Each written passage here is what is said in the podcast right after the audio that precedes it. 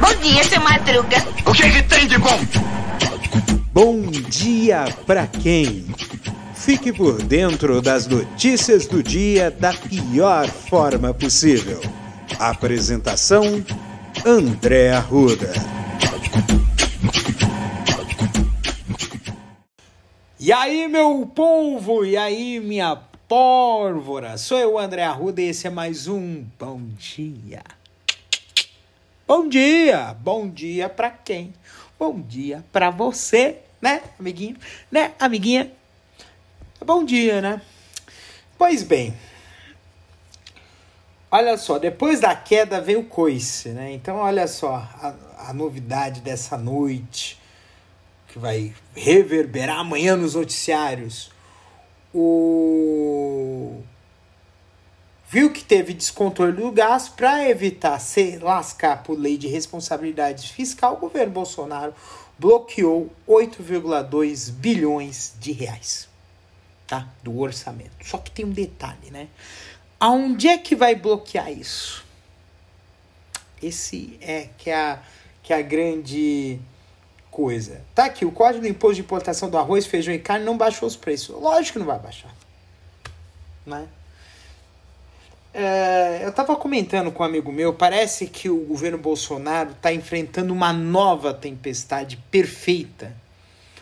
É, isso significa que, assim, a nova tempestade perfeita é escândalo um atrás do outro, é inflação alta, é carestia, é um monte de coisa, é, é a, a violência policial que ele sempre defendeu, inclusive esse ontem de manhã ele fez uma comparação chamando o, o, o Genivaldo, que foi morto pelos policiais rodoviários federais, de marginal. Justo esse governo, que é um governo marginal e golpista? Essa é a pergunta que, que, não, que não quero calar. Não quer calar. Não tem como não ficar indignado com um monte de bosta que esses caras falam. É impossível, é impossível, né? É, e isso foi justamente quando ele visitou o Recife, né? Visitou uh, estado de Pernambuco por conta das, das, das chuvas, né? Da, da, das terríveis chuvas que vêm uh, que vem trazendo uma tragédia enorme. É, já são quase 100 vítimas fatais, são 93 até o momento, até a noite de ontem.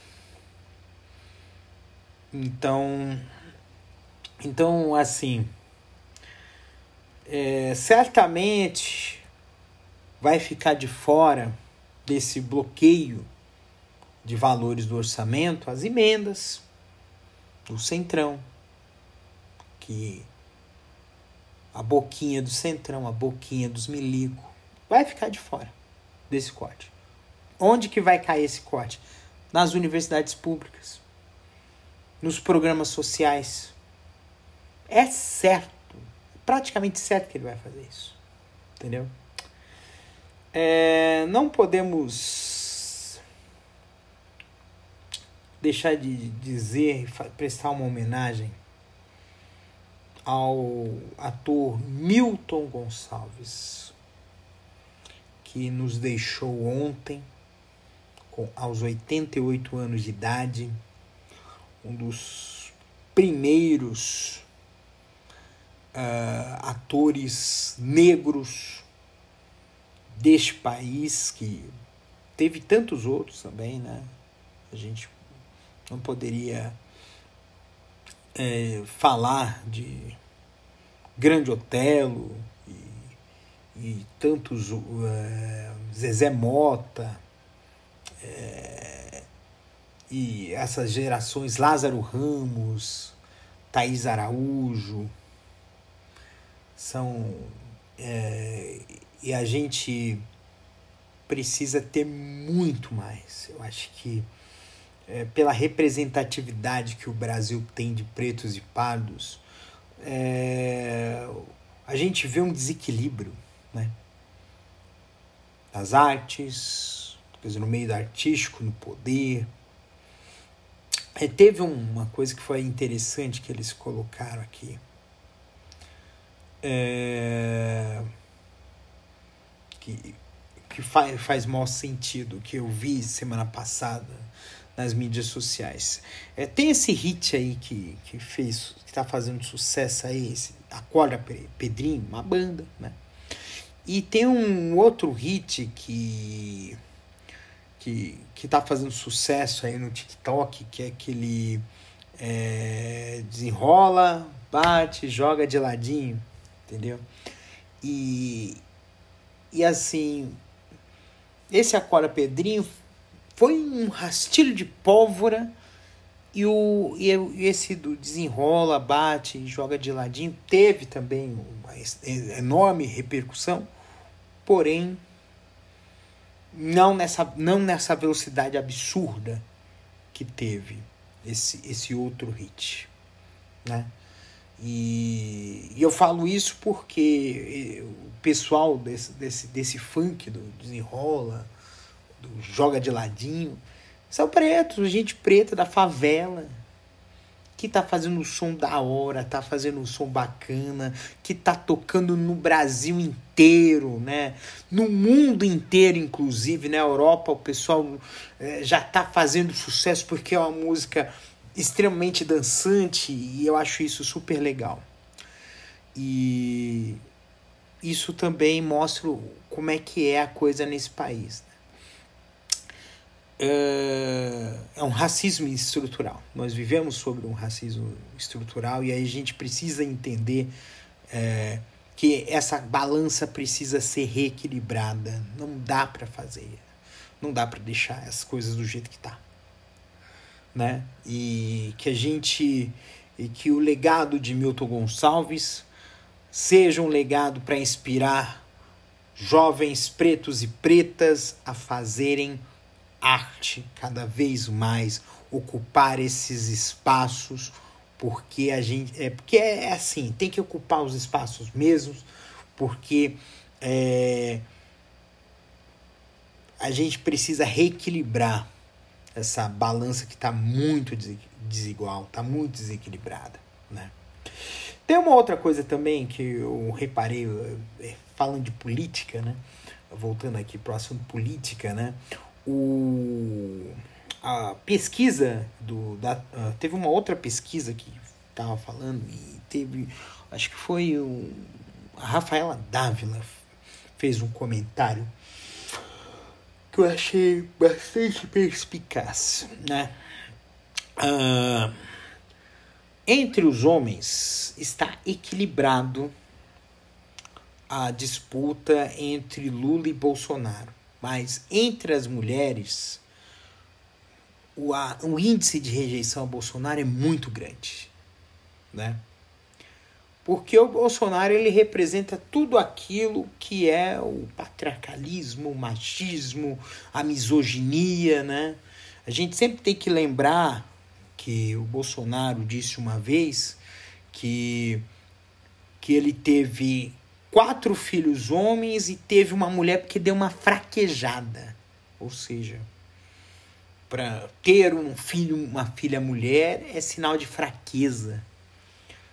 E, e, e tem aquela história com a Maria do Rosário, que merece ser estuprada, um monte de coisa que, que realmente uh, as mulheres e os homens também né, precisam entender que uma pessoa que não tem esse, esse, esse respeito pela mulher não é capaz de respeitar ninguém tanto que ele quer dobrar a aposta para um golpe de Estado. E aí a gente vai ter que fazer um trabalho forte para impedir que isso seja validado. Né? Porque assim, o golpe de Estado só dá certo se ele for legitimado. E aí, não sendo legitimado, ele fracassa. Já teve muitos golpes que já tentaram fazer e fracassaram.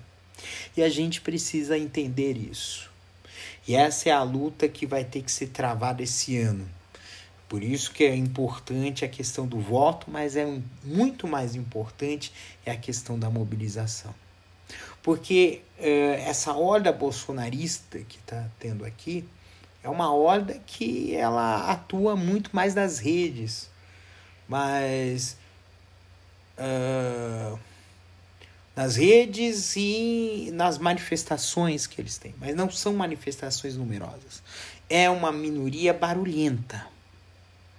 Então a gente tem que fazer mais barulho para silenciá-los. A gente tem que silenciar esses caras. O uh, que mais que a gente tem aqui hoje? Uh, nossa, que bosta. Ah, olha só. Que legal. Um... Ah, não, tem aqui algumas coisas aqui também. Essa, ele... Essa última pesquisa mostrou que assim encolheu o Ciro. O Ciro hoje tem a segunda maior taxa de rejeição. Nas últimas pesquisas, a segunda maior taxa de rejeição é Ciro Gomes, a primeira é Bolsonaro. E aí o que isso mostrou o seguinte: Ciro não precisa desistir da candidatura para o Lula ganhar no primeiro turno.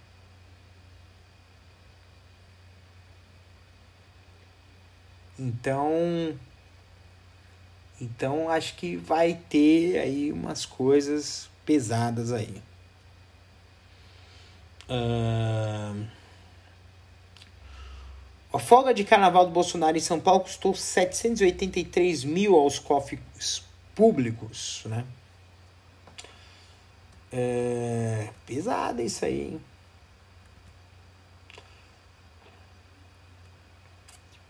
Nossa senhora. Falando de, de, Voltando a falar de Recife, 63% da chuva prevista para o mês foi em 24 horas. É muita coisa. É quase dois terços, né? Porque dois terços é 67%. Quase dois terços da chuva de um mês em um dia. É terrível. O.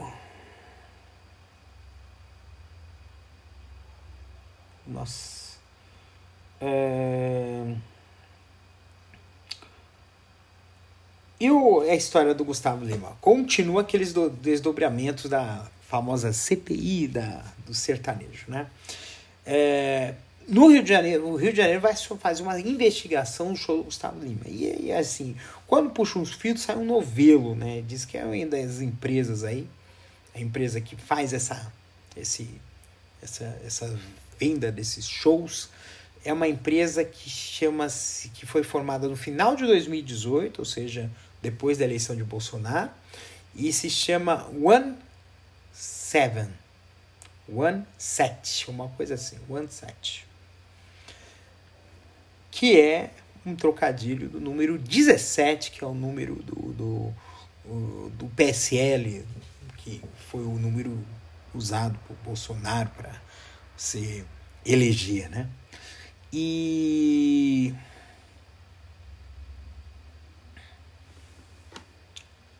E até teve essa história aqui do BNDES, só que o UOL está desmentindo aqui o que está acontecendo. Uh...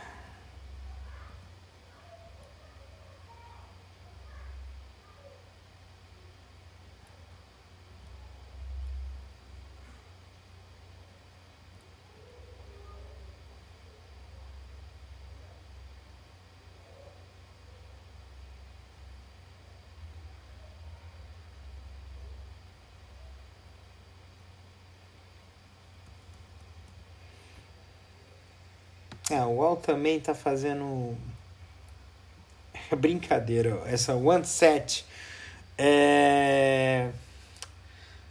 tem um aporte dentro de um fundo, a qual o OneSet é cotista. mas teve dinheiro do BNDES investido nessas empresas, nessa empresa de investimentos OneSet. Uma das donas do fundo que comprou os shows do Gustavo Lima.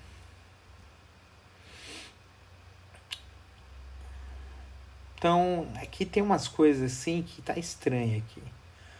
Mas como é que foi liberado esse dinheiro aí? Então, porque assim, quando você tem um. Bem, é, isso aí, por exemplo, esse valor que é. Essa injeção de recursos do BNDES, a gente chama de BNDES PAR, né? que é um braço do BNDES de investimentos. Mas, assim, é uma estatal, pode ter influência política e essa influência pode ter direcionado para colocar esse dinheiro ali. Porque, assim, fundo de investimento, dependendo do investimento, ele precisa da captação de recursos. Então, assim, há umas coisas aqui. É, injeção de recursos faz parte de uma iniciativa mais ampla disponibilizar crédito a pequenas e médias empresas. Uh... Só que é uma empresa que não é tão pequena assim. Tá muito estranha essa história aí. Eu acho que isso aí. Isso aí vai ter que correr atrás. Uh... Uh... Tem que correr atrás dessas histórias aí, tá? Tá uma coisa muito estranha aí. Mas os shows estão na mira do Ministério Público, porque são dinheiro que iria para a saúde, para a educação e que acabou caindo em bolsa de artista. E é um esquema, tá? Pior é isso, é um esquema. É, seguindo aqui a canção aqui. Uh, terçou no terçol, né? Terça-feira. Ah, segundo dia da semana. Rapaz, é muita coisa, né? Acho que. Acho que o. O mundo tá fantástico. A gente tem que também ter algumas iniciativas. Uma das iniciativas que eu vou fazer, já vou fazer o um anúncio, é que eu vou começar a produzir o segundo episódio da, da temporada regular e é um episódio que realmente é muito denso em termos de conteúdo, porque ele trata de, de, de um assunto que a gente. Vou falar sobre a guerra na Ucrânia, mas o, o ponto é falar dos conflitos que nós estamos envoltos. Nós estamos é, cheio de situações conflituosas conosco. É, questão de opinião, questão de, de, de de trabalho, questão de um monte de coisa e nós realmente estamos numa situação de conflito. Então, o nome do segundo episódio se chama Zona de Conflito, é uma coisa que eu já estava idealizando há um tempo, mas agora é que eu vou botar para lascar. Uh, então, então a gente tem que meter as cabeças. Eu acho muito importante a gente fazer com que as coisas da nossa vida cheguem a um, a um lugar. Eu acho que é, a gente lembrar, eu lembrar aqui esse grande artista que foi Milton Gonçalves. A gente entende da importância do legado. Gente, a gente fala assim, putz, o que, que a gente vai deixar nesse mundo? Isso é importante. Já pensou o que, que você vai deixar nesse mundo? Deixar filhos, deixar netos, deixar projetos, deixar vitórias, deixar registros, deixar um universo, uma conquista, um lugar na história cativo. mesmo que seja na história de alguém que fez parte do seu convívio. Se você puder fazer com que você se torne uma lembrança para uma outra pessoa, mas uma lembrança boa, não é aquela lembrança ruim, não. É aquele, você estará ajudando a construir o seu próprio legado. E isso, gente, é uma coisa assim que nos transforma. Construir algo intangível, ativo intangível, que é o legado. E isso só se faz com ações. E isso só se faz com ações voltadas para o próximo. Isso só se faz com ações que busquem não apenas se engrandecer, porque a gente, a gente corre o risco de, de se enveredar pela vaidade. Mas engrandecer a, ao ambiente em que você está inserido.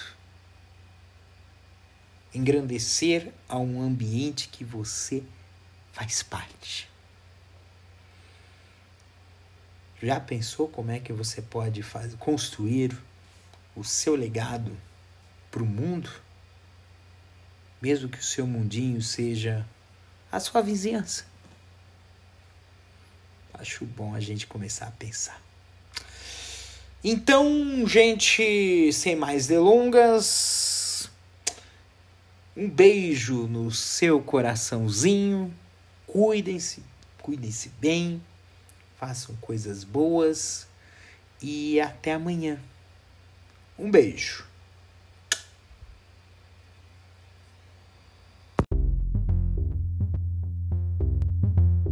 Este episódio é uma produção da Castor AMT. www.castor.com.br você pode encontrar este episódio e muitos outros do podcast Castor e seus escapes no endereço anchor.fm castor ou nas principais plataformas de podcasting Spotify, Apple Podcasts, Google Podcasts, Overcast, Castbox, Pocket Casts, Radio Public, Stitcher, Deezer, Tuning, Resso, Amazon Music e Audible. Siga o podcast nas mídias sociais. Os endereços estão na descrição deste episódio.